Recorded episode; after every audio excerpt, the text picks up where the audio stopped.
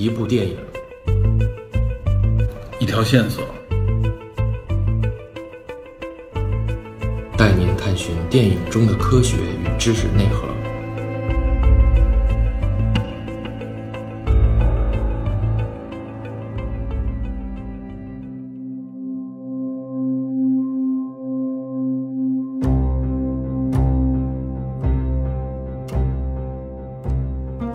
欢迎收听本期的电影侦探，我是 Peter。本期节目呢，依然是我和 DP 在 MyCloud 平台上面的直播录音。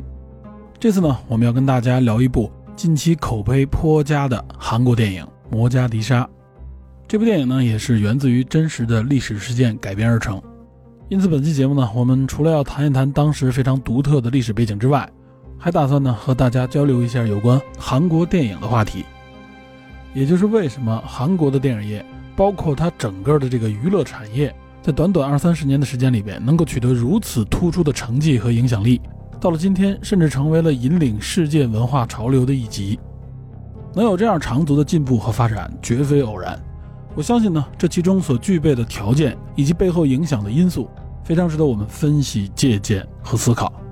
那借着这次交流互动的机会，有很多听友呢也提供了非常丰富的信息以及独特的观点。在这里呢，也是再次呼吁广大的听友，能够在每周三呢来到 MyCloud 平台上面与我们积极的交流和互动。好，下面就让我们进入本期节目。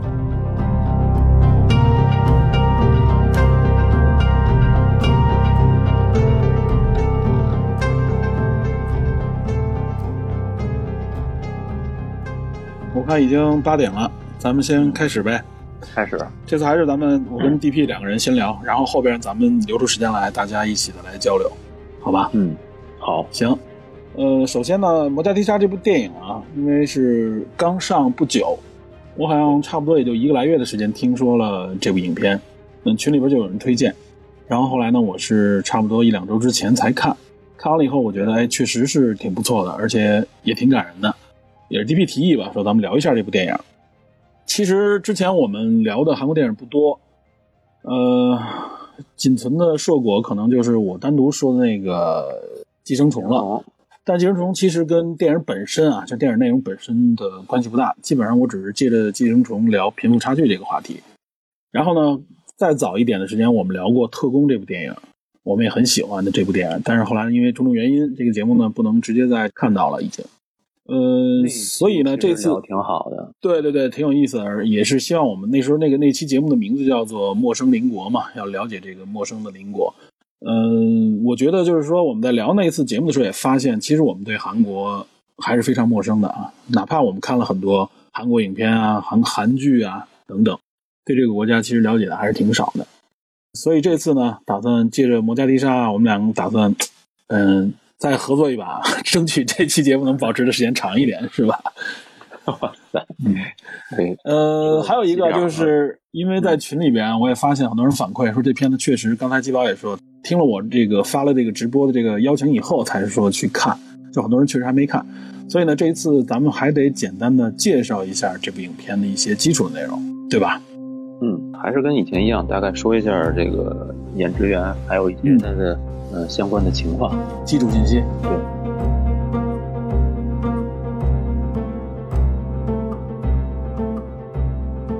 导演叫柳承管，是那个《哭泣的拳头》《军舰岛》和《柏林》的导演，也是基本上也是编剧。他基本上拍的都是那种嗯，跟政治有关的，或者说跟历史有关的一些片子比较多一些。嗯，然后嗯，就是《柏林》，我不知道你看过没有。柏林我看过，对，就是我觉得印象还挺深的。嗯，对，嗯啊，主演叫金伦石啊，金伦氏，原来翻译叫对，对，原来翻译叫金允熙或者金允石。我对他印象最据说是翻译错了啊。对我对他印象特深的是他一二年演那个《盗贼联盟》，就跟呃香港香港啊对香港香港一帮明星，还有那谁那个任达华，他们演那《盗贼联盟》，他演那个。麦库帕嫖澳门，相相当于是个头目是吧？对，是个贼头。他演那个片子也是一典型的商业片，就是感觉有点阴这个人，但是呢，有自己的魅力那种感觉。有可以，这个演员非常可以啊。嗯，我对他印象深是嗯另外一部片哪《黄海》，你看过吗？我好像看过，但是我没印象，说他演的谁呀、他演的是一个，也是一个，就是应该是朝鲜还是韩国来的，反正就是一特狠的这么一个，相当于是地头蛇，一直哦追杀嘛。在里边他，我我印象深，主要是因为在这个影片里边的那个形象，就是他经常演一些反派，尤其是在那个《一九八七黎明来的那一天》里面，他实际上是真正的主角。这片子里边的也是一个大反派。或者他演他给我亦正亦邪的人，对，要是要不然就是也演过一些，反正就是看那个形象嘛，嗯看着挺怒目圆睁的，这样的。所以在这个影片当中，我觉得《摩加迪沙》里边啊，他演了这么一个非常和善的这么一个大使的这么一个形象啊，还是跟他以往在我心目当中的形象不太有样的。点差别。对对对对，对，我看那个采访的时候，他私下里你看着他就是慈眉善目的一个邻家大叔的样的。哎，对对，对，然后跟那个拍摄演员互动的时候，还会给他们展示自己家孩子的照片什么之类的。我觉得是一个嗯挺、就是挺和善的人，但是在电影中是完全不一样的形象。然后比较知名的就是在那个演韩国大使馆的那个名字叫安启部还是叫什么那个那个头儿，嗯非常帅的那个留着胡子那个哥们赵寅成，哦赵寅成，嗯，对对，他是有名帅哥来的嘛。对帅哥，我看还有咱们群友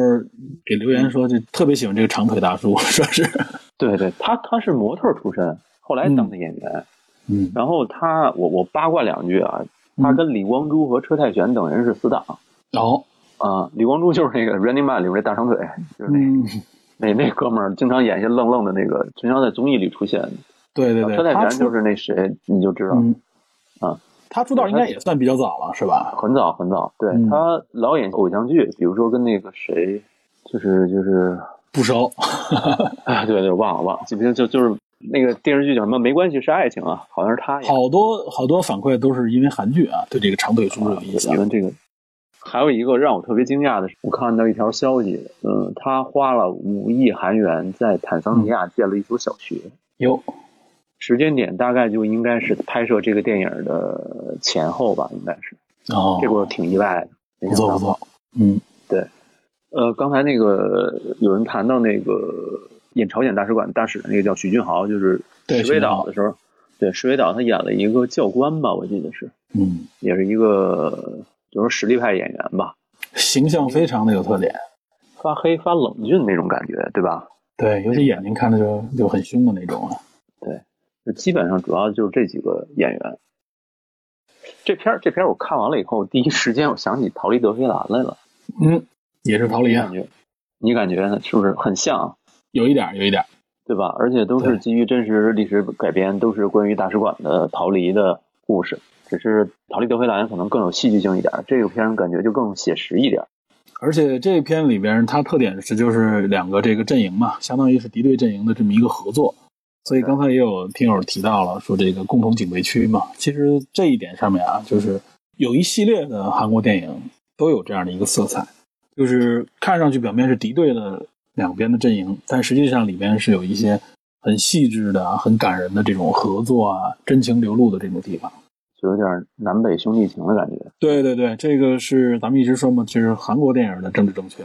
啊，对，是的，上回他们说特工时候说的，对，这这片子好像是据说上映首日就击败了《丛林奇航》，嗯后来又超越了《黑寡妇》，成为这个韩国电影票房的冠军。然后在今年的釜山电影节，三十届釜山电影节拿了六个奖项，嗯，最重要的是最佳男配，就是长腿叔叔是吧？对赵云成。然后嗯还、呃，剩下的就是你你在那文章也提了，就是被韩国推选到今年的奥斯卡最佳国际故事片的提名。对对对对，对，但是最后提名应该还没出来吧？出来了吗？应该是没没呢没没还没出来。对，所以他呃有没有进提名还不知道。对嗯，还有一个就是让我特别惊讶的，就是我开始，因为咱们最开始看的时候，觉得是你能感觉到是故事有些情段是感觉是编的，嗯但是剧组还是花了很大的心思去准备这部片子，找了当时美国的海军记录，还有呃当时国内外那个就是去过索马里的留学生，嗯，还有这种外交协会的司机，甚至还找了一个军事的专用记者，军事记者，然后找到还找到一个意大利的一个特种部队的成员，那个人九二年在索马里找了好多私人的照片还有情报，就为这部电影做准备，甚至找了当时索马里内战时期的枪械。然后当时他们那个剧组里成员说的一个特别逗的一个事儿，就是说说这个枪械使用，因为很多很多韩国男人基本都服过兵役嘛，对，所以对枪械的这个呃，他说的比较委婉，他说的是捡那个枪械的弹壳都比较比较擅长，就是一种一种自黑吧，反正是，嗯，然后就尽力的还原整个当时电影的情景。我觉得这个我真的没想到他们准备到这种细致的地步。对，而且这里也顺便提一句，就是这个是源自于真实事件嘛。真实事件其实大体的脉络和这个故事还是差不多的，里边的一些重点的人物、重点的情节都是有对应的。对，嗯，就是大概在九一年左右，九一年初事儿的。对，咱们要要说一下这个历史的故事背景吗？介绍一下吧。我觉得其实咱们其实主要也是为了介绍相关历史。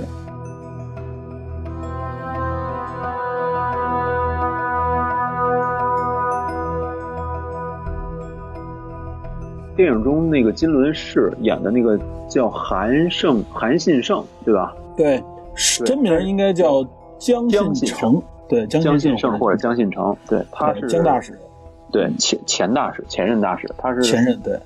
当时他是在这个索马里担任这个韩国那边驻这边的大使的工作，然后他是九一年一月九日，当时索马里内战开始爆发以后，他带着大使馆的成员准备去摩加迪沙。机场，然后想想离开，结果呢，呃，发现那个当时已经是没法走了，已经对那时候很混乱，基本上飞机也坐不到了。对，他们预定的这个专机应该就是没法没法来了，已经。对，所以他们最后就想了一下，去一趟朝鲜大使馆问一下，就是说跟电影中是不一样，电影中是朝鲜大使馆想寻求中国大使馆的庇护，但是他们走到那条路上的时候，就是韩国大使馆更近，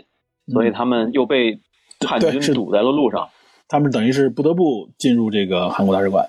对，但是在历史中是就是韩国大使馆主动去的朝鲜大使馆，问说是不是需要帮忙，然后对方正好说说叛军已经来过很多次，这个跟那个电影中有点类似，对，说来了八次了已经是啊，就是经常有连车都抢了，对对对，车都抢了，就是当时已经是没有任何外交的这种能够能够左右的力量了，所以非常不安全嘛。对这个江前大使就主动邀请对方说：“我们这边也有警察，这个跟电影中类似，说比较安全，你要不上我们这儿来，大家一块儿啊。”这个可能也有一些，也有一些他自我就是标榜的成分，但是我觉得他说的应该还是可信的。对，而且他介绍说，当时朝鲜大使馆人来的时候，就是也是十几个人嘛，其实是带着一些他们的一些基础物资粮食，说带了一些米和蔬菜粮食，对蔬菜。他们是埋在大使馆的地里边儿，然后一块儿过来一块儿做饭，这个跟电影中也有一点区别啊。嗯，然后是，嗯，还有一点区别就是说，他们去寻求意大利大使馆的这个帮助的时候，最开始一方只能派一架军用飞机，两天之后只能带七到八名就是韩国大使馆人员离开。对，然后这个江前大使就再三恳求对方就多派了一架，这个跟电影中是有一点区别的。电影中是在同一架飞机嘛，对吧？而且说的是，呃，给他们改了一些身份嘛，做了一些手脚，然后那意思就是说他们是叛逃的，才允许他们是投诚。但实际上就是说是经过沟通以后呢，一方那边也同意了，相当于是。对，因为双方觉得就是重要的是先逃出去，那些意识形态之争啊，或者说国与国之间的这种争端，先放在一边儿是这么想的。嗯。然后还有一点跟历史中、跟电影中不太一样的是，他们最终。到意大利大使馆中，电影中是挥舞白旗，对吧？对。但是在但是在历史中，他们是挥舞的太阳旗，就是韩国的国旗。但是确实有一位朝鲜使馆的人员不幸胸部中枪，就是坚持停车之后，呃，开到意大利大使馆之后才停止呼吸。确实有这么一位姓朴的一个对使馆朝鲜使馆人员，对。然后也把他葬在在那个意大利大使馆里了。是的，是的。嗯。然后呃，剩下的就是说双方。抵达这个肯尼亚那个机场之后，确实朝鲜大使向对方说十分感激，然后也说在这里分开，就是他们邀请对方到那个自己的使馆肯尼亚的这个住处，但朝鲜使馆的人员拒绝了，因为可能会受到一些，对后续的问题可能就比较复杂了，所以干脆他们就在相当于是在飞机上就道别了嘛。是这个江姓秦大使在九七年的时候，就是他卸任之后，他还写了的一个根据这个事件写的一个小说叫《逃亡》。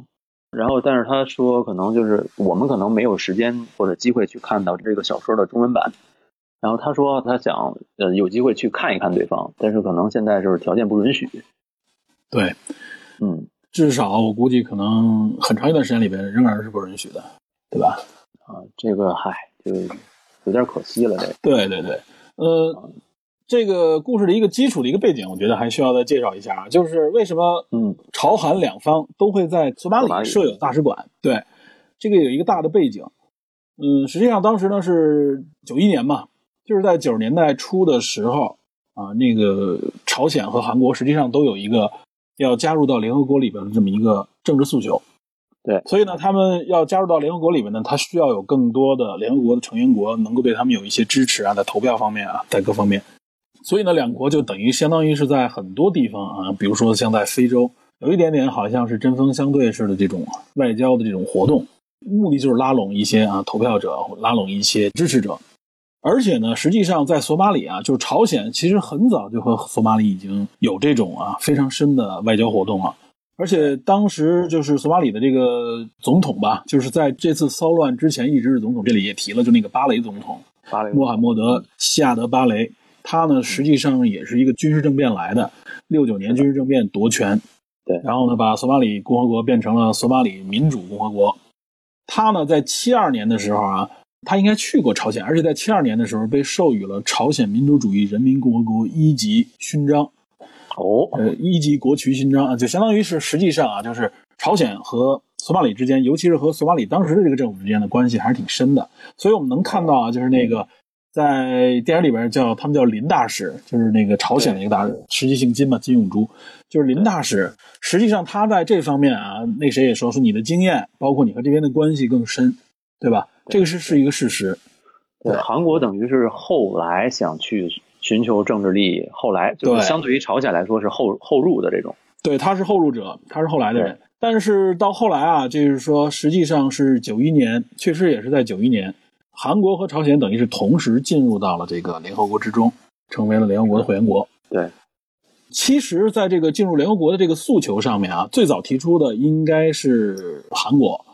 呃，就是这段时间，这个两个国家之间的这个啊，相当于是这种。竞争吧，是由韩国开始的。韩国那个时候想谋求进入联合国，当时实际上等于是被一些大国啊，相当于是阻止了。但是呢，听说韩国要进驻联合国的时候呢，朝鲜立刻也发出了这样的请这种请求，所以两国呢等于是形成了这么一种啊竞争的这么一个趋势，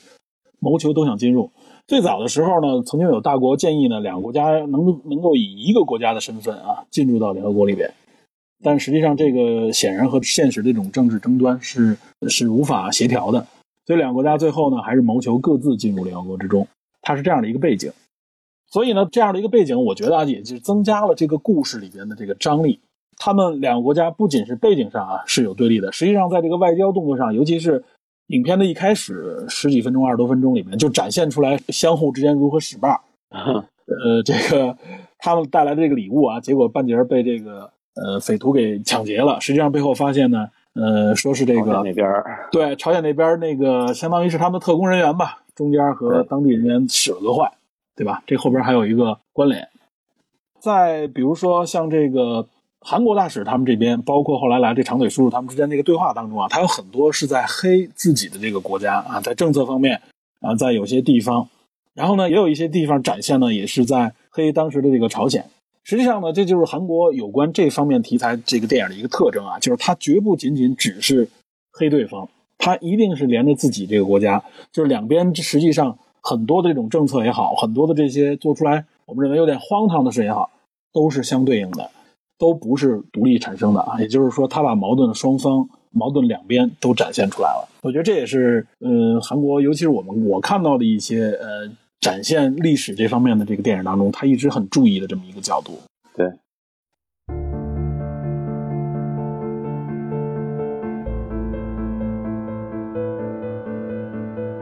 这个电影本身啊，我有几段其实我看挺感动的。你说，我有一段特别特别的感动啊，就是呃，朝鲜大使馆的人他们已经进入到这个韩国大使馆里边然后他们夜里边不一起吃饭嘛？啊，就是那段情节其实就是很韩国、很朝鲜，知道吧？一起吃饭啊，对，还加菜加那个紫苏，对吧？中间还有相互相认。我觉得这些情节其实我都能预料到，但是有一段我挺感动的，就是两边的这两个特工之间偷偷吃吃饭，一个人去旁边拿那个相机，他偷偷给拍照，偷拍对吧？然后对对他偷拍，他做一些准备。他实际上呢也是考虑啊，就是从自己的这个国家的这个政治利益出发，对这些人等于是相当于是在身份上做一些准备。然后呢，另外一方的特工人员等于是啊，我要揭露你的这个阴谋，我暗地里边一直盯着你。结果两个人在那个房间里在那里，对吧？拿火机两个人一照，对对对，两个人结果在那个屋子里边有一段打斗。首先那个打斗的拍摄，我发现特别呃有特点。他那个打斗里边有很多，好像有一点广角似的这种啊半半主视觉的镜头。他那个打斗的时候，你看他那个呃力道也好，或者说比如说像对方扔出一个东西来，那拍摄特别真实。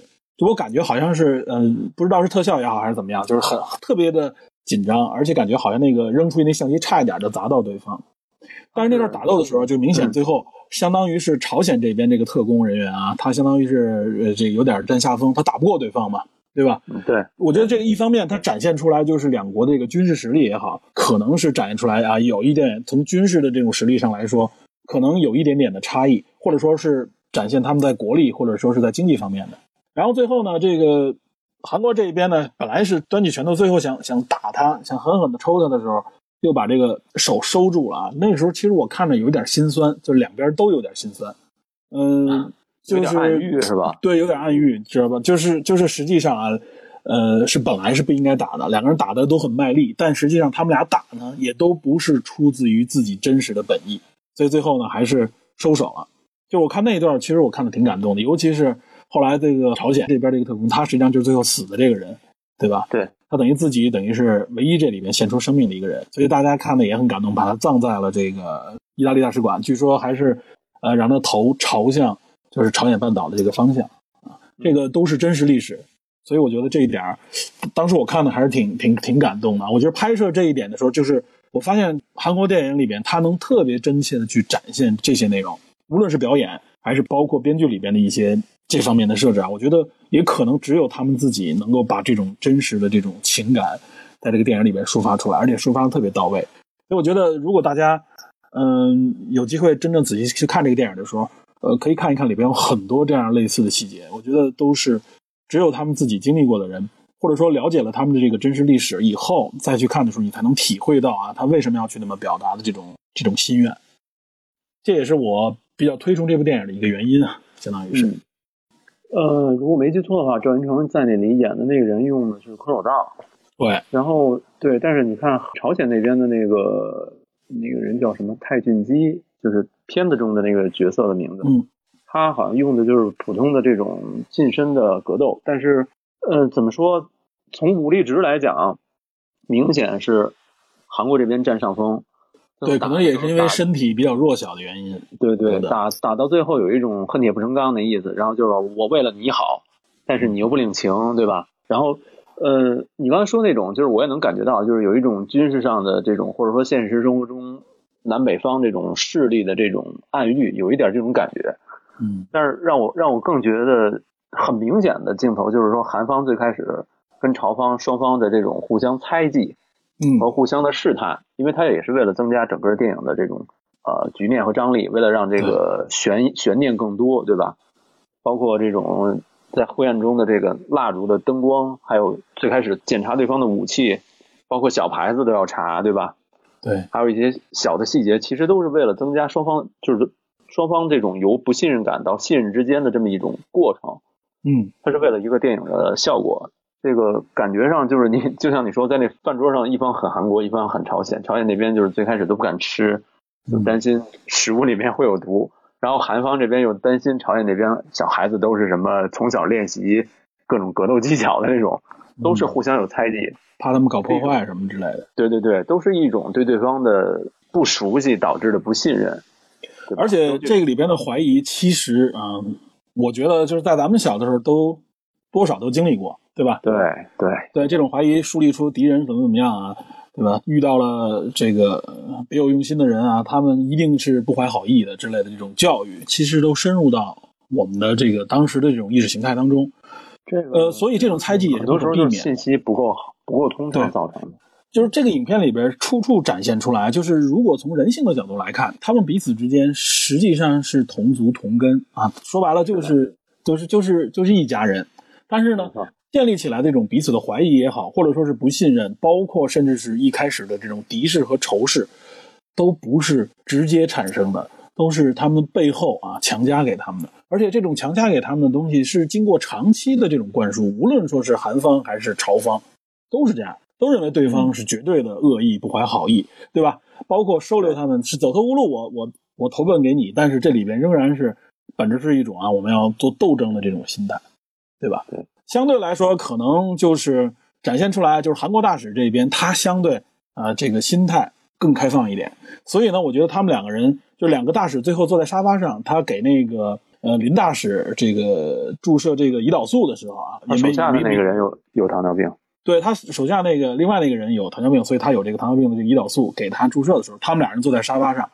交流了一段的时候，明显能感觉到啊，就是说显然是韩国这一边更主动的去开口去交流。对，然后呢，呃，他也说了，说我尊重你，你在这个外交层面比我有经验，但是呢，我们要抛开这些东西啊，我们就说说实际情况，我们该怎么办，怎么选择路。所以两个人主动的去握手去做，其实这些情节啊。我觉得它都是在暗含的去影射整个这个国家的一些形态和具体的一些事态。其实，在这两个国家之间也是啊，就是从官方的渠道上面，或者说从我们能看到的渠道上面，都是一种针锋相对。但是呢，在具体的一些呃操作上面也好，或者说具体的一些接触上，他们肯定是有一些抹不掉的默契，或者说是一些能够沟通的地方。首先，语言就相通嘛，对吧？然后彼此之间又是同根，所以我觉得在很多地方。呃，这部影片里面都是在展现这种这种诉求，是，呃，尤其是后来嘛，慢慢的像你说的啊，两个人从试探，最后呢，因为在吃啊，在呃，在简单的这个交流当中，包括这个啊，一夏天很热，有这个蚊子防蚊里边，就在一些小小的细节里边啊，在生活的细节当中，两边逐步的啊，这个呃之间的这种冰层也好，或者说这种隔阂，慢慢被消融。我觉得这个过程也是比较令人信服的，尤其是了解到他们这种背景以后。看这个过程也是比较令人信服的，他们也没有说一下就变成说啊，就是特别特别好的朋友啊，怎么怎么样。一开始我看这电影的时候，我说会不会到时候两边在一起生活啊，有那种啊如胶似漆的感觉了，就像一家人一样。他他也相对来说很收敛，尤其是上了飞机之后，两边都没有那种一直没有那种特别热烈的啊那种情感的表述。我觉得这方面其实这个影片控制的挺好，这都是暗含的，给给你感觉应该是哪怕来个拥抱什么的就没有。然后当时那种感觉，但是朝鲜那边你可以理解为说，这个人的这个情绪都比较克制，因为担心各种各样的事情嘛。对，韩韩国这边其实也是，就是有一点说，我想拥抱对方，或者说想跟对方在就是在大难得得脱之后，有一种劫后余生的感觉。这个时候大家肯定是非常激动的，但是那个大使也只是说了一句说，大家想最后做什么。事情见什么说什么话就就尽快，因为下了飞机就要双方分开，对吧？彼此彼此找到自己那个在当时肯尼亚的那个呃工作人员，就不能够再有接触了。他拍的非常隐忍克制，一方面是很真实，一方面这种默默的情绪能够延伸到最后电影结束，让你有一种回味。这个我觉得处理是挺好的。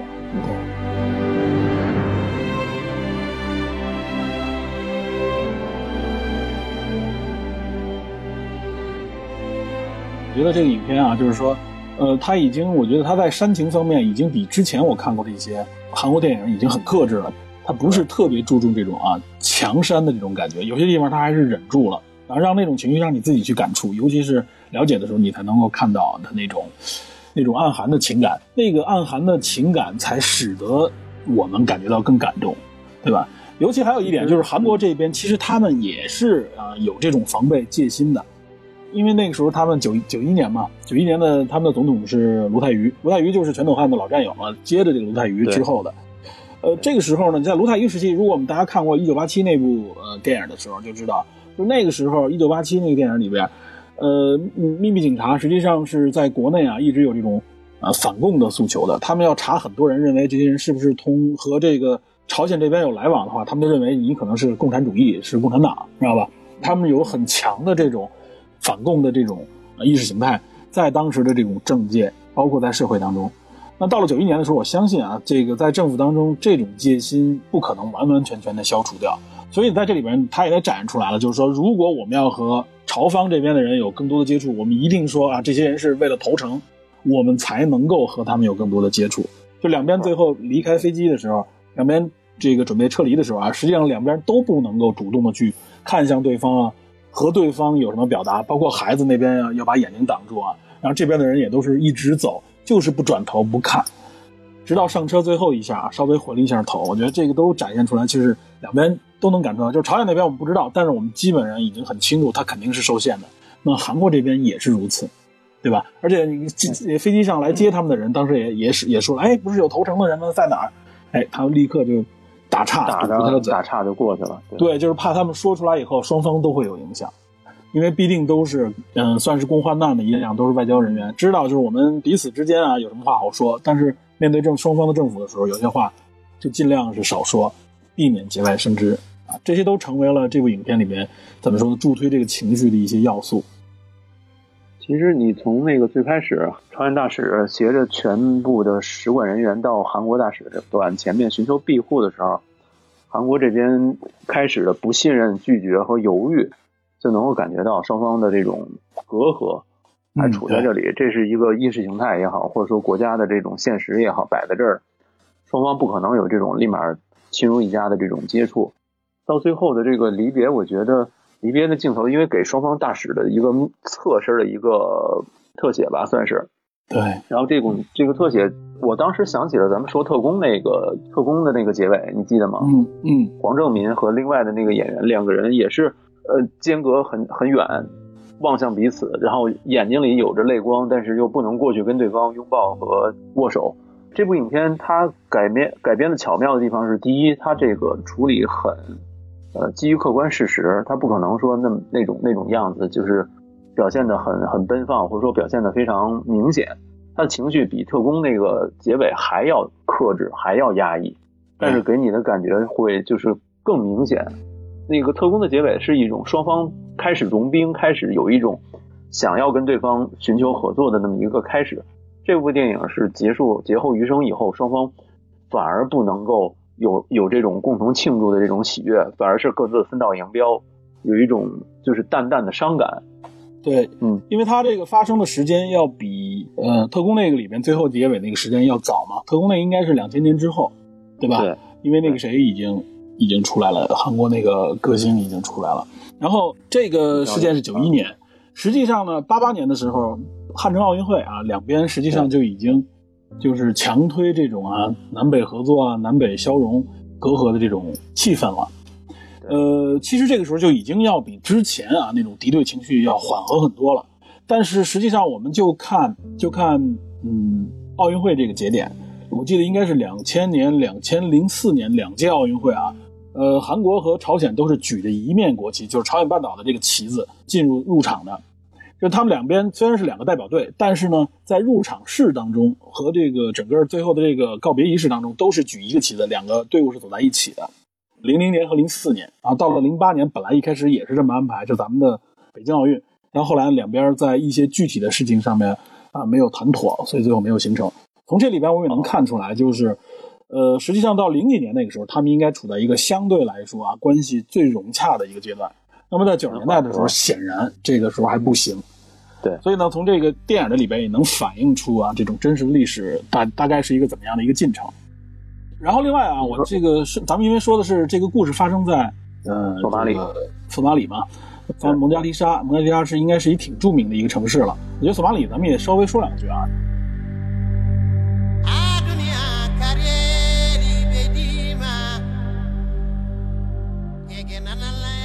对，刚才不是说了吗？就是他那个巴雷总统啊，这个时期六九年一直到呃九一年，九一年就是赶上这一次内乱，巴雷总统下台，下台之后一直到现在啊，都叫做索马里内战时期，就到现在这个内战还没结束，啊，只不过呢，就是现在没有像那个时候一开始的时候那么激烈啊。简单说，索马里地区，索马里这个国家目前呢就处在一个呃军阀割据的这么一个状态，呃，相对来说，它西北部地区叫自封为叫索马里兰。啊，这个是原来英国的共和国，对，索马里兰共和国，只不过呢，世界上没承认。这片地区呢，是原来是相当于是英国的殖民地啊，八八年吧，一八八八年英国占领的这个殖民地。呃，这片地区相对来说要比这个东南部地区呢要和平一些，没有那么乱。然后呢，那相对来说就是东南部地区，就是因为它是在东非嘛，东非这个这个大犄角这一块尖儿上，对，就这个东非之角嘛，对对，非洲之角，所以沿海这一片地区啊是比较乱的一个地方。嗯，呃，也正是因为它这种内乱，所以我们应该，我如果大家有印象的话，在一零年之前吧，零几年到一零年之间这段时间，索马里最著名的一些新闻里面出现的词汇就是索马里海盗，海盗，对吧？我记得。汤姆汉克斯还有一部专门描写这个索马里海盗的一部电影嘛，那部电影也挺不错的。呃，索马里海盗实际上在当时很有名，就是因为当时索马里这个国家内乱造成的。简单说，就是因为国家内乱嘛，经济萧条。那原原来索马里的渔业很发达，因为当地盛产渔业，但是因为这个内乱，所以整个渔业也都报废了。所以呢，索马里呢这些原来的渔民也好，或者说索马里的一些这个平民。呃，发现他们原来的这个渔业地区啊，被其他的一些国家，包括甚至有美国的这个渔船占领了，也不能说占领，就是去那儿打鱼、捕捞去。捕捞对，因为他这个国家不能维护自己的这个领海了嘛，所以呢，这个时候很多国家因为自己是有禁渔期也好，或者说自己的这个能够打鱼的这个地方是有很多限制的，但到了这个地方可以任意，其实就上那抢去了。对，相当于上那儿抢，等于他们索马里居民的这个原来的渔业本身也也崩溃了。所以这个时候，索马里内部啊，这个就相当于社会当中产生了一种啊，这种怎么说呢？就是说我们实际上呢，是一方面呢，我们经济也崩溃了，没得没得吃，没得喝怎么办？我们就去抢。另外一方面，又是他们来在占领我们自己原来的渔业这个捕鱼区，那我们要把他们赶走。他们是有一些这样的一个诉求在里边的，有这个诉求。嗯，对。另外一个，其实还有一些其他的原因，社会上的一些原因，比如说原来索马里这个国家，它的这个宗教基本上就是伊斯兰教。伊斯兰教的是一派，对，而且它百分之九十九应该都是伊斯兰的这个教众，所以它这个伊斯兰的影响力非常大。原来呢，呃，还有政府的时候，它是有这种伊斯兰的教的这种啊宗教法庭，所以呢，这种嗯海盗式这种行为也是被禁止的。但是由于这个环境越来越恶劣啊，这种恶性循环，呃，怎么说呢？这方面的这个管束就越来越少了，所以对他们的约束也少，没有办法，他们就去。另外一个呢？国际社会上也打击这个海盗，当时是打击的非常的强力，包括中国的这个军队啊、海军都护航我们的一些商船嘛。据说当时就是索马里的这个临时政府啊，组建的一个临时所谓的临时政府，也有一些啊法庭之类的一些呃机构，把这些嗯海盗抓回来以后呢，他们肯定是本地关押了，但是本地关押有的时候他们审也不审，就直接就给放了。所以导致了什么呢？就是这些海盗实际上啊就去了啊，我被抓回来也没什么关系，我自己可以第二天一揣兜回去，我接着叫几个哥们儿驾艘小破船，我们接着可以去抢。所以这也是一种恶性循环，经济崩溃，呃，政治崩溃，导致了整个这个民不聊生，所以它就形成这么一个问题。后来呢，是因为国际上的压力，包括呢，呃，欧盟、美国，包括中国等等很多国家都在这儿，各国的这个商船都在这儿来护航，包括也是为了。维持索马里的一些状态呢，就是把这个捕鱼方面的这些也做了一些限制。所以呢，到了一零年之后，慢慢这海盗的这个声音我们听到就很少了，近些年很少听到了，但偶尔也还有，就没有像之前那么严重了。所以就是说，在影片里我们看到啊，他们应该是处于这个内乱刚刚开始的时候，因为之前实际上就一直有，就因为这个怎么说呢，就是他原来这个总统巴雷啊，他实际上也是一个独裁统治，尤其是到后期越来越腐败。所以导致这个国家经济各方面出了很多问题啊，并不是因为内乱导致经济问题，而是之前因为这个独裁统治造成的。所以呢，就是我们在电影里面看到那么混乱的那个局面是有原因的。但是说实话啊，影片里面肯定是有一点点，我觉得有一点点夸张，就是他除非在一些激烈的战区，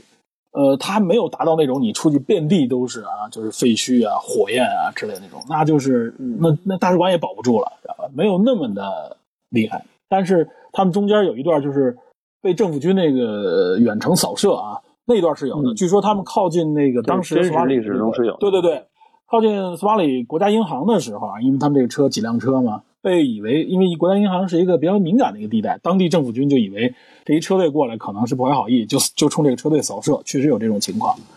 这个是真实发生了的。对，但是呢，应该没到电影里边那种程度啊，就是你一看就感觉就是你就在战场前面了。而是其实也是很多废墟，然后呢，夜里边，夜里边一直有不断的枪声，但是没有到那种啊大战一样的那种地步。然后白天的时候呢，呃，也有一些人可能也要去谋求正常生活，但是就是那肯定到处都是有这种，无论是政府军还是劫匪，一些关键地段呢，就是非常危险。这是一个当时的实际情况。我记得好像咱们国家当时从索马里也有一个撤离的这么一个新闻报道，也有，也有，对，嗯。呃，我补充几点啊，就是嗯索马里这个位置不是很特殊嘛，因为它处在那个地中海和印度洋的亚丁湾南边，对然后等于是世世界各国的那个货轮由曼德海峡出入苏伊士运河，都要走那条海路。对，沿着它然后它这海路走，对，它正处在那个东非那个东角那个尖角那个位置，对非洲之角就是它指这个地方，所以它海岸线特别长嗯，因为它是一个大就是一个三角的一个尖儿的那个感觉，所以对，呃，它的渔业发达也好，它的地理位置也好，都很关键。呃，最开始的时候，就是你说的那个索马里海盗，等于是这个片子的历史背景之后了，对，因为因为这之后就相当于是这个混乱造成了海盗嘛。对对，内乱开始造成的这种海盗，就是其实就是土匪嘛，对吧？嗯，各个个地方就开始割据，有点那种感觉。然后这个，嗯，片中这个穆斯林，其实在在片中也有也有展现，就是他们中午逃出去的时候是那群人在做礼拜嘛，嗯，对，对吧？这是一个很关键的细节，只有穆斯林才做礼拜嘛，在那个时候，对所以所以能感觉到。还有一个就是说，索马里的那个国旗是一个淡蓝色，就是有点类似于海海洋那个淡蓝色，然后上面一个白色的星星，中间的一个位置一星星。所以你看，最开始政府军的时候，他们戴那个帽子都是蓝色的贝雷帽，嗯，那个跟他们的那国旗的颜色其实是一样的。对，就应该它是海其实它那海那那个海非常漂亮，索马里的所以所以这些其实都是一些小的细节，能够反映出这个呃片中的一些呃，还有跟实际的一些相关的细节。呃哎哎，你说的这个我想起来，对你说这个我想起来，就是我感觉到这个片子里边啊，就是呃当地的这个黑人演员，他应该不是索马里人，但是这些黑人演员的表演，我觉得非常的认真。啊。这片子是在摩洛哥拍的，对，就是应该不是索马里当地的。对，不是索马里，索马里人应该样的不是不是像我们想的这这么黑的那个那个非洲人的那个形象。他索马里人，如果我们看就是我们看过那个就汉斯那部叫叫叫什么什么船长，就是描写索马里海盗，那里边的索马里人是比较真实的。呃，网上应该也有一些纪录片，如果你看到的话，就他们相对来说更消瘦，然后面色给我感觉要比纯黑人那种黑要稍微的灰那么一点，然后非常瘦，然后你看上去这些人啊，他的这个鼻梁各方面跟就是我们认为的非洲人那种非常瘪的鼻梁还不太一样，所以他那个形象相对来说区别比较大，因为他的人种和中东实际上有这个很多的这个关联。呃，另外呢，就是这个影片当中的这些黑人啊，这些黑人演员，他们的表演我觉得就特别的，至少给我感觉很认真，没有那种插科打诨儿。就是临时找来一个群众演员啊，随便表演一下，眼神也不对啊，动作也很僵硬啊，都没有，我觉得都很真实。这点让我感觉就是给这个戏增加了很强的这种啊，就是说烘托感、真实感，这点很难得尤。其是尤其是我印象特别深的，第一是给他们大使馆打工的那个小孩儿吧，应该是哎对岁数也不大的小孩儿，就被警察一棍子打死了。然后那个警察最开始面对这个十个人员各种的飞扬跋扈，嗯，对刁难、飞扬跋扈，到最后自己也被叛军所杀，这个让你感觉非常的唏嘘啊。嗯，反正这些情节我们看到的时候，就是说也能看出来这个剧组啊拍摄是非常认真的。对，呃，包括我们看一些好莱坞的影片或者西方的一些所谓大制作里边，偶尔也能看到一些就是呃可能不太到位的地方，但这片里都没有。我觉得这片里边这些黑人演员的这个表演，应该至少跟另外一部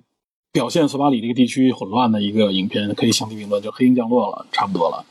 哎，黑鹰降落，黑鹰降落黑鹰降落就是呃，应该是两年之后吧，美军在这边对维和部队的三年左右。对，九三年左右发生的一些当时呃就是真实事件的冲突啊。黑鹰降落有好多的听友也反应，希望咱们能讲讲。然后以后有机会啊，可以讲一讲就战争片相关的一些内容。这个你熟，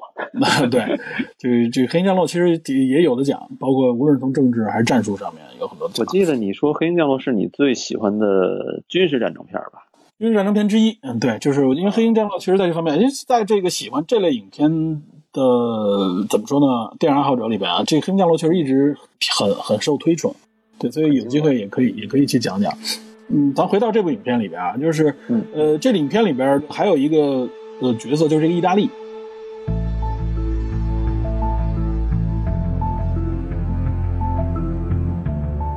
当时我们我们刚才不是说了吗？就是原来殖民地里边就是一八八八年英国呢是索马里的这个西北部地区是它的殖民地。那么剩下的这一片地区里边主要实际上就是当时意大利的殖民地没错。然后直到二战的时候啊就是当时就是相当于是东非战区，后来是被英国整个占领了。但是到了一九四九年，联合国呢就决议将这个原来的意大利所占领的这些区域交给意大利来托管，因为当时实际上一是意大利在这里边已经植根很深，另外一个呢，也就是当时这个地区也没有一个能组建的出来的政府，所以呢，嗯，就跟类似于咱们说那时候说朝鲜也好，或者说二战结束之后的一些格局一样，很多地区实际上都是托有给一些大国，或者说原来的。呃，这些呃跟殖民相关的一些国家，让他们来托管。那么索马里就是，呃，意大利相当于是包括这个蒙加迪沙这个城市在内啊，是整个属于是意大利这个托管区。所以呢，意大利在索马里应该是非常有，或者说是最具影响力的一个国家之一。这也是为什么它大使馆那么大，而且最后呢，实际上大家都是经由这个意大利的使馆最后撤离。对，所以所以当时真实历史中。意大利能派军事飞机过来吗？对，都是都是军事运输机嘛。对，一般情况下是不太可能的。嗯，对，当时就是应该是所有的国家啊都没有这个能力了，机场也都被抢占了。那么就是最后能控制机场，并且能够还进出飞机的几个国家之一啊，意大利是一个很重要的力量。所以他们也等于是呃通过意大利，因为韩国跟意大利的关系当时还是不错的，所以能够借助意大利力量能够从索马里撤出来。嗯啊，这也是一个真实的一个历史环境吧。所以看这个影片的时候啊，就是说，如果我们有了这些，我觉得就是跟历史真实事件相关的时候，如果你掌握了一些相关的历史信息，或者说你知道这个线索，人你看这影片的时候，你在沿着这个线索去发现、去挖掘的时候，看起来就会呃不太一样，就不是光看个热闹。如果我们不了解这方面的历史的话，我们看这影片可能就是看个热闹。有些我看有听友就。有咱们的侦探社群友也反映说，前边这一段时间看着有稍微感觉有一点闷，他觉得不知道主题在哪儿，他觉得看上去就是说，就是不能够吸引当时对朝韩的这个双方在非洲的这种背景，这种背景对。其实这个影片里边是通过台词啊，通过表演，已经把很多的元素展现出来。但是如果不了解，可能确实大家不能把它串联起来。这部影片真正说开始抓人，应该是从中后程，就是这个骚乱开始嘛，就能开始感觉到啊，这个情节开始抓人，对吧？两边还在这个呃，好像是一个酒店里边吧，还吵架呢。然后突然外边就是爆炸声啊，警报声一响，哎，从这个时候开始情节就变得紧张了。这个时候情节就更抓人。那会儿好像是记不清了，应该是总统府那类的，就是当时外边就是叛军开始进攻了，然后然后他们两个人，我记得好像是酒店吧，我也没记太清楚，就是两个人。跟当时一个啊，这个关系人之间啊，还扯来扯去，对吧？对，感觉好像当时是朝鲜这一边占了上风，但没想到呢，还没离开呢，外边骚乱就已经爆了，就已经爆发了。面对这种生死的这种大的危难，这个时候你，其他的一些利益之争啊，还有一些甚至意识形态之争啊，可能都不是那么要紧了。对对对，现在咱们就相当于是把这影片大体的这么一个历史背景介绍了一下。嗯，我觉得可以延伸再说两句啊，就是关于，因为咱们后边我们说了我们要谈韩国电影，所以呢，有关这部影片的一些具体信息，基本上啊，咱们再简单收个尾。就是我感觉啊，这部影片，它呢一直实际上是等于利用两国大使馆的这个人员，来影射两国的政府。就是什么呢？就是我们能看到啊，他们有很多的啊，在具体的接触当中，我前面也说了，他们是有这种非常亲切的情感的，因为同根同源嘛。所以他们之间彼此是了解的，语言也一样。但是呢，在具体的行事过程当中，因为种种的原因，因为他背后的这个政府，因为他背后更大的一个政治势力的影响，使得他们不得不彼此怀疑、彼此针对，甚至有很多矛盾。这我觉得影射的也是朝韩这两个国家。这个影片的编导可能可能是在表达，就是朝韩这两个国家他们的这种对立，并不完完全全是因为彼此之间的仇恨。或者说呢，他认为他们彼此之间的仇恨是是能够被理解、能够被化解的。但是呢，由于他们这个两个国家背后有的这种大的政治势力，也实际上就是影射这个冷战的这个背景。因为分裂，我们也来，其实咱们已经讲过很多跟韩国有关的历史了，韩战有关的历史，就是它背后的这个两个大的这个冷战阵营，导致这两个国家实际上呢是彼此针锋相对。我觉得就是说。编导实际上是有这么一层含义的，就是让我们通过这一些具体的人和具体的事儿，能够感受到这两个国家。国家里的人也好，国家里的政府也好，他们有些地方是身不由己，不得不去做的一些，他们明知道这么做很荒唐，或者说这么做彼此是增加隔阂的，但没有办法，仍然去这么做，因为他们是被背后的这些政治势力所影响和操弄吧。嗯，对，而且你就是从一些小的细节能看出来，比如说，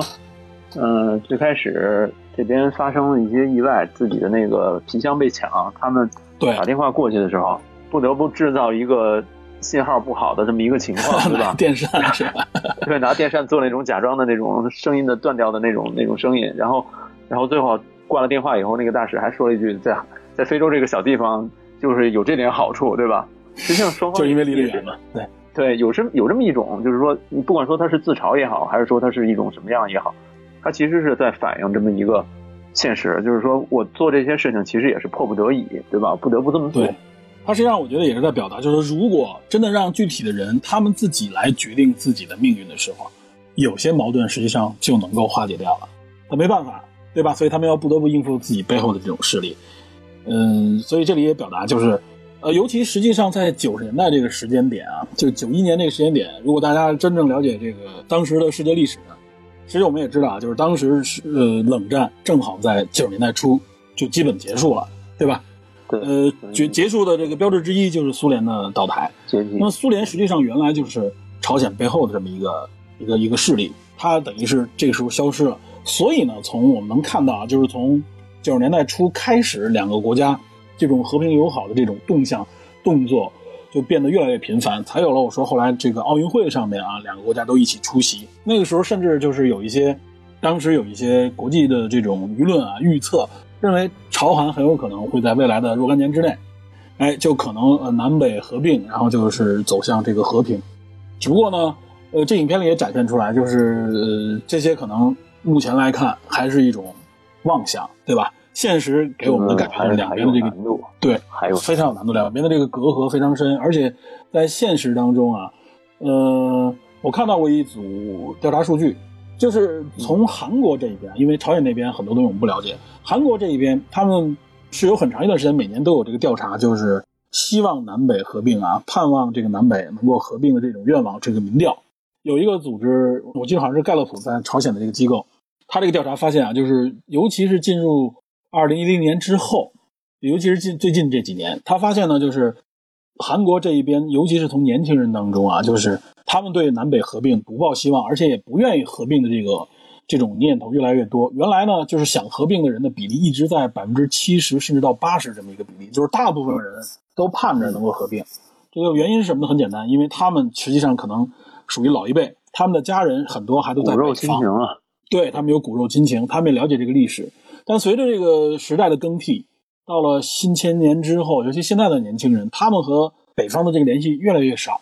他们对北方也越来越不了解，包括两边对峙的这些，呃，情绪，包括后来就是两千年之后又发生了很多的政治事件，导致呢，可以说这从心理上渐行渐远。所以他们对这种南北合并的这个诉求，或者说是，呃，怎么说呢？他们有一种从经济上角度来考虑，因为显然北方就是朝鲜那边的经济，呃，相当的落后，应该是世界的垫底的这么一个国家。如果和韩国合并的话，那必然韩国要大范围的大比例的去补贴北方，他们认为这样会影响。呃，韩国的这个经济发展有点有点类似于东西德了。呃，对，当时呢，就是说年轻人首先他们有这种心理啊，就是说我们不愿意合并，因为我觉得我们要付出更多，我们对那对那边没有那么深的情感了。所以这个影片本身啊，也是在呼唤和唤醒这种情感。我觉得，另外一方面，其实呃，南北方早在上个世纪开始，就八九十年代开始，就有很多这种合并的计划。我记着，我记着文在寅好像在。前两年和金正恩这个见面的时候，是吧？会谈的时候，他好像提出一个计划，他认为，呃，南北合并应该会在二零四五年实现。我记得他说过这么一个，呃，提出过这么一个观点。时间点，对，二零四五年，可可以说他就这个时间，反正到时候他应该不在了，他也不用负责。呃，已经，我认为已经是相当乐观了。但从目前从这个趋势上，从民调这个趋势上看，就是社会实际上，尤其韩国社会这一边，这种愿望实际上是慢慢的在削弱的。而且如果韩国这边它慢慢削弱这种诉求的话，那这个合并我认为实际上是更难的，因为无论在很多方面，它应该是更有话语权，而且在具体操作当中肯定是需要韩国去做出很多努力和付出的，这是这是必然。所以，如果我认为韩国社会这种诉求越来越低的话，那南北合并的这种希望或者说这种愿望可能就会更低了。啊，这是我觉得借着这个摩拉迪沙，我谈一谈我认为这南北的这么一个一个背景，相当于是。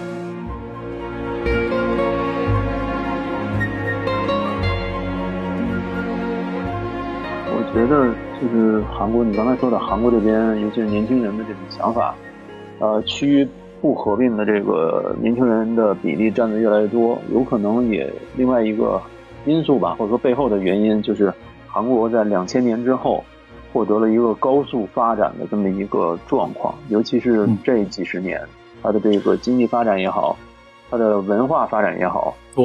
是一个空前的状况，可以说不仅不仅是两千年了，实际上从朴正熙时代啊，那个时候就有这个，那个时候是主要是经济嘛。对经济经济奇迹嘛，呃，一方面也是因为，呃，其实从大的这个角度来说啊，就是我们很粗略的、很很很粗暴的去分析的话，就是从大角度来说，六十年代的那种发展，主要是因为越战，然后包括韩国那时候采取的外交政策，它和当时的日本采取了一种啊合作的这种态势，和日本的关系非常的火热，所以呢，尤其还有包括这个越战，它要帮助美国提供物资啊，包括出兵。所以这个时候，它的经济得到了一个非常迅速的发展。因为原来，呃，最早李承晚的那个年代啊，它是依靠美国这个援助的。但是实际上，从这个韩战结束若干年之后啊，美国这个援助就越来越少了。它不像它不像北边，北边这边实际上啊，朝鲜一直到八十年代，原来我们也说过，它的经济水平是不低的。尤其是在八十年代的那时候啊，甚至比当时的鸭绿江对面的中国要发达很多。那个时候都说那个时候的朝鲜很好，就是经济状态要比我们强很多。它主要靠的就是苏联的这个援助，苏联这大举的各方面的援助，因为它还把朝鲜当成一个一个窗口。但后来就是因为苏联进入到这个嘛，它即将解体的这么一个状态以后，这个援助一断，朝鲜那边的经济状态就不行了。但是韩国这一边呢，就是从朴正熙那个时代啊，就朴槿惠他爹，呃，直到他被暗杀，后来呢被这个这个这个全斗焕，包括后来他这个兄弟卢泰愚啊，他们被接过来的时候，而他实际上仍然保持了一种啊，呃，这种军事。军事威权主义的这么一个一个状态，对他保证了一个经济呢继续向前大踏步发展，就是尤其是发展一些啊大的这种呃公司也好啊，重工轻工业各方面都是有长足的发展。呃，只不过呢，就是咱们这里就要往电影这方向靠了。只不过在电影这个发展上面啊，呃，实际上在至少是在八十年代之前这段时间里边，嗯，尤其是六七十年代啊，他们管这段时期实际上是。这个韩国电影的一个衰退期，就是因为当时对这个威权政府，就是朴正熙这个政府，他对当时的韩国电影是采取的是一种怎么说呢？一种管控非常严格的管控状态。是的，嗯，各方面有限制。然后呢，提出了，我相信很多人要谈韩国电影的时候，都会说，就是是在应该是谁啊？应该是金大中吧？他提出过一个呃韩国的一个文化治国的这么一个方针。大家都会说，但实际上，在这个文化治国之前，从从甚至从朴正熙的时候就很重视这个电影文化，只不过那个时候的重视啊，反而导致了电影文化的一个畸形的发展。包括他那个时候，一是限制进口影片，然后呢搞配额制，然后呢有非常强的持续了呃几十年的这个电对这个电影审查制度，导致当时这个韩国电影呢不仅没有发展起来，反而是有一个退步。那么逐步到了，其实从八六年，比如全斗焕。我文章里也介绍，全斗焕不刚去世嘛？他实际上在那个时候他就提出过啊，有一个所谓的叫做文化发展与国家的发展同步化的这么一个方针。然后他后边的这个卢泰愚也有一个叫做文化发展十年规划。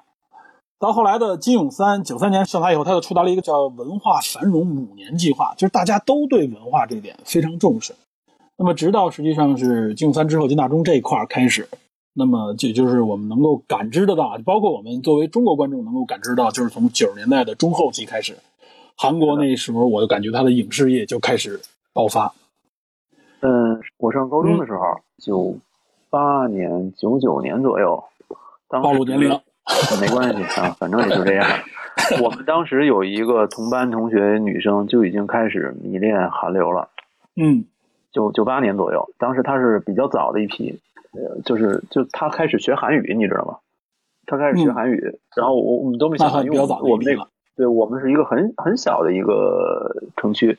然后他就开始学韩语，然后唱韩国歌曲。那个时候他是第一批了解韩流的这个呃同学。后来我上大学以后，韩流才开始彻底的大规模的爆发。对，两千年之后嘛，开始爆发。对，那是两千年之后了。所以，所以我们当时都没有想到这种这种这个迅速突然一下，哎，怎么韩国突然发展起来了？就这种感觉。对，尤其是在再之前一点，八九十年代，那个时候流行的是什么？中国这边啊，我能够看到的流行的，在年轻人当中，在在少年当中、青少年当中啊，主要的就是港台和日本。欧美那个时候，哎，有一批人专门喜欢欧美，这个很持续很久。但是呢，就是说我们身边的亚洲的流行趋势里边，主要就是港台和日本。那个时候，港台、日本啊，尤其是港台如日中天。韩国八九十年代的时候啊，就是港台，尤其是香港明星啊，什么周润发啊、张国荣啊，什么之类的，他们这些啊男女星们在韩国的影响力是超级巨大的。对对，那个时候是他们那个时候追星就远比现在追他们现在这个明星的那个程度不低，知道吧？但只不过，其实我觉得拿香港的影视啊做一个对比，也能发现啊，就是随着韩国影视的这个崛起，香港影视就逐步的衰落下去了。啊，这个是一个特别明显的一个时间点吧？对，这特别明显的一个对比。那么到两千年之后，我们能看到，就是香港影视可以说就是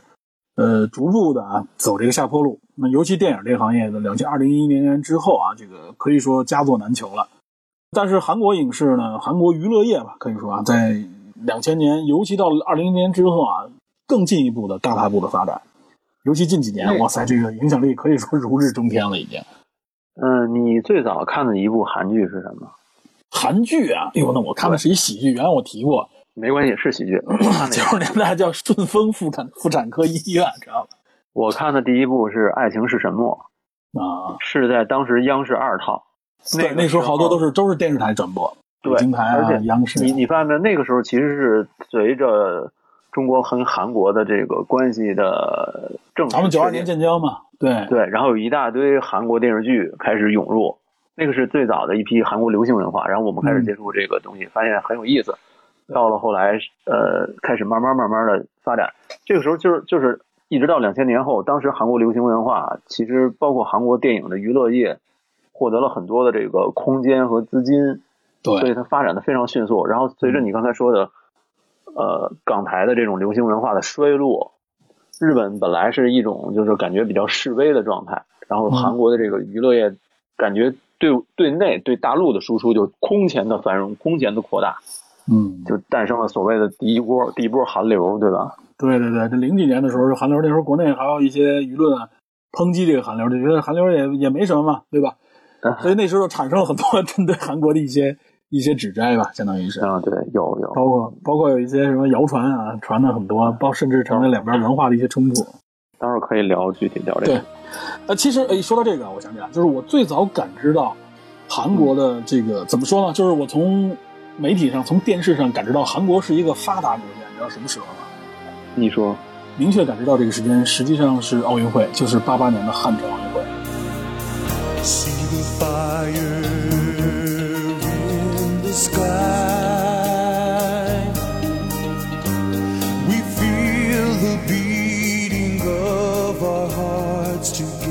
当时那个，我当时都没什么印象。八八年你还小，八八年你还小，反正我也还小，我也还小。但是我记得，我记得当时就是八八年汉城奥运会那个主题曲《Hand in Hand》啊，手拉手，哇塞，当时可以是非常持续了好几年的流行。当时连我父母都喜欢听那个那个歌曲，印象非常非常经典，非常对，非常好听，对吧？而且那个时候我记得新闻里边就有报道，我有一个特别深的印象，现在还没忘，就当时报道啊，就。到了新闻联播，当时我还在看新闻联播。新闻联播的后边，二十五分钟之后进入国际新闻的时候，介绍韩国。当时是奥运会即将开幕之前，很多外国人去韩国旅游，然后他就反这个新闻里反馈的什么呢？就是韩国当地啊盗版的耐克鞋和阿迪达斯鞋在它的市场上哇塞非常流行。然后当时说很多欧美人去韩国买盗版的，呃或者说伪造的这个耐克鞋、阿迪达斯鞋。知道吧？就是他那个感觉，对对对，就是他那个时候的一个呃一个怎么说呢？经济状态。当时我看到啊，电视里面看到可以说非常光鲜的这个韩国的街景啊，年轻人啊，包括一些西方人啊，在里面旅游啊、购物。你想想，那是在八十年代，八十年代末。那么，嗯，其实相 相应的这个场景，好像后来也出现在咱们国家，对吧？就是有很多很很指标性的一些内容，或者说有很多很有标志性的一些内容发生在那个年代里边，我印象特别深。而且当时流行那个鞋，可能现在还流行呢，你知道吗？好像就是什么 Air Force One 之类的那种啊，八十年代，因为那鞋当时啊就八十年代设计出来的。我印象真的是，嗯，高中到大学，当时对，就是你高中到大学的时候，应该就是第一波。对，染头发、大长毛、大肥裤子，呃，染头这个还都是什么？那什么乐队了，我都忘了，因为我不太关注这些。组合什么 H O T 啊，H O T 什么这那个头发一定 R G 啊这类的，对，什么非主流的，好多人都是。对对对，呃，也也也不是那时候还没有非主流这个词儿呢吧？非主流后来网上流行嘛，但是实际上那个时候指非主流主要指的就是，就是很多年轻人模仿 H O T，就是头发一定要弄成。这种啊，非常各种各样的颜色的颜色，而且就是一定要是支棱的，斜着挡着一只眼。对，然后现在看，现在就其实就是那时候流行，现在看可能你觉得有点可笑，但是它确实代表了那个年代一个一个社会现实。所以我刚才说，就是当时其实国内的这个舆论啊，对当时的这个韩国对韩流是有挺多的抨击的，一直说什么追追星这种文化迅速的就就融入到年轻人，影响年轻人的这种。这个这个社会主流一直是所谓的社会主流，一直是如此啊。就年轻人，你追赶什么社会主流都看不惯，对吧？你追求的这些东西一定是糟粕，一定是不成气候的。而且，其实当时有一个历史背景：两千年之后，电子产品的大量的发达，对，比如说韩日的 P 三，对，电子产品特别多啊，这类东西就随着这种电子产品的这种音像就一块儿都涌入进来了，然后大家就开始。非常方便的能行手机啊什么之类的，对吧？手机，三星啊，三星，哎 a n i c o 嘛，当时我记得。所以那个时候又产生了挺多那个关于韩国的谣言，是吧？至今到现在仍然还在这个谣言当中，还还有回响。有些谣言其实是双方信息不通，嗯，或者说理解有误。对，啊，就比如说，嗯，比如说端午节是吧？对，就比如端端午节这个，当时我记得。传了好久，我一开始看的时候，我也觉得，哇塞，这个，我也觉得二十年了吧，这个，对，十多年吧，我也觉得这个韩国有点下作。后来了解到真实情况，人家说的这是纯粹是一个误解，然后再加上国内里边的一个炒作，所以这东西一直传到现在，就大家有印象，就是韩国什么东西都要抢，就是抢中国的一些传统啊、一些文化的东西啊，那边会有抢注，或者说是韩国人去标榜为自己，甚至我看还有新闻报道说孙中山也是韩国人，对吧？说是一韩国什么什么教授啊，在还是在这个朝鲜新闻上发布的啊。朝鲜新闻是韩国的一个报纸，那后来人都证实了，根本就没这个教授，也没有这条新闻。我觉得就是当时可能就是为了呃说是好像什么从哪儿从天涯论坛上面出来的一条新闻，后来在网络上就传播很久。所以现在有很多人一提韩国，现在有一种说法就是说韩国是什么偷国，知道吧？就是嗯，对，就指的是传统文化上，尤其指指向就是说。呃，那意思就是韩国偷了我们很多我们本来属于我们的传统文化，然后呢，被他们标榜为是他们的传统、他们的东西啊。这个东西等于是增加了，我觉得怎么说呢？两个国家、两个民族 之间的这种信息不对等造成的矛盾。好多东西其实都是谣传或者说误传，有些是谣传，有些是误传，还有一些确实有，但是有些是有，但它也是它不是什么主流媒体，对，它是一些什么小机构。说白了就是说，如果我们想找。任何一个信息，我们都能从啊这个美国找到你想找的任何角度的信息，别的国家不敢说，反正从欧美，从尤其从美国那国家都能找到。然后你找到以后，你就说就是美国人说如何，你到这边一说，就觉得好像美国如何。这我觉得真的是一特别大的怎么说呢？其实一个误解，就是你你大概就是了解一个背景，就是当地的媒体跟我们的媒体是不一样的，我们这边是。宣我们认为所有的信息就代表了一个国家，代表国家的这种声音。他那边是很多都是民间自己的机构，说白了有点民间小报那感觉。他巴不得有人去 去挖这些。对他可以，本来没人这样的话，他获得点击也好，获得关注也好，他好他好卖，他好卖他的新闻，他这么的一个一个东西，有这类的，嗯，有这种炒作嘛？他尤其是知道了有这种啊，有些一些国家和地区很敏感，哎，他们有些这个媒体就恶意的去炒作这方面的信息。哎，炒作出来，这形成这种互动以后啊，他反而实际上是自己自己赚一些流量，赚一些关注度。我觉得这个咱们信息更开放的话，我相信很多东西就直接就被冲淡了。但之所以没有被冲淡，这个回想现在还有，就是很多信息传播了很久，这些信息传播到甚至一些不关注这些的人，他们都知道，他们都把这个默认成一个一个现实去去交流。我觉得这个，说实话啊，这个已经成为了一些所谓的现实了，已经。待会儿咱们可以讨论的时候可以聊这个。嗯，对，我想把咱们得说回到影视啊，是吧？对，我想把那个韩国电影的那个分级制度，还哎有它大概的由来稍微聊两句。对，尤其刚才我谈了这个审查制度，后来审查制度被废除了，对吧？就是他就出了这个电影的分级制度，应该是是吧？对，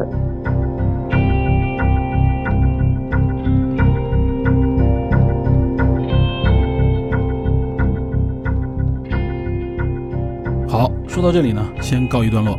在下期节目当中呢，会有更多的听友加入进来，谈谈他们对韩国的这个影视业以及娱乐产业的非常有趣、有料且不同的观点。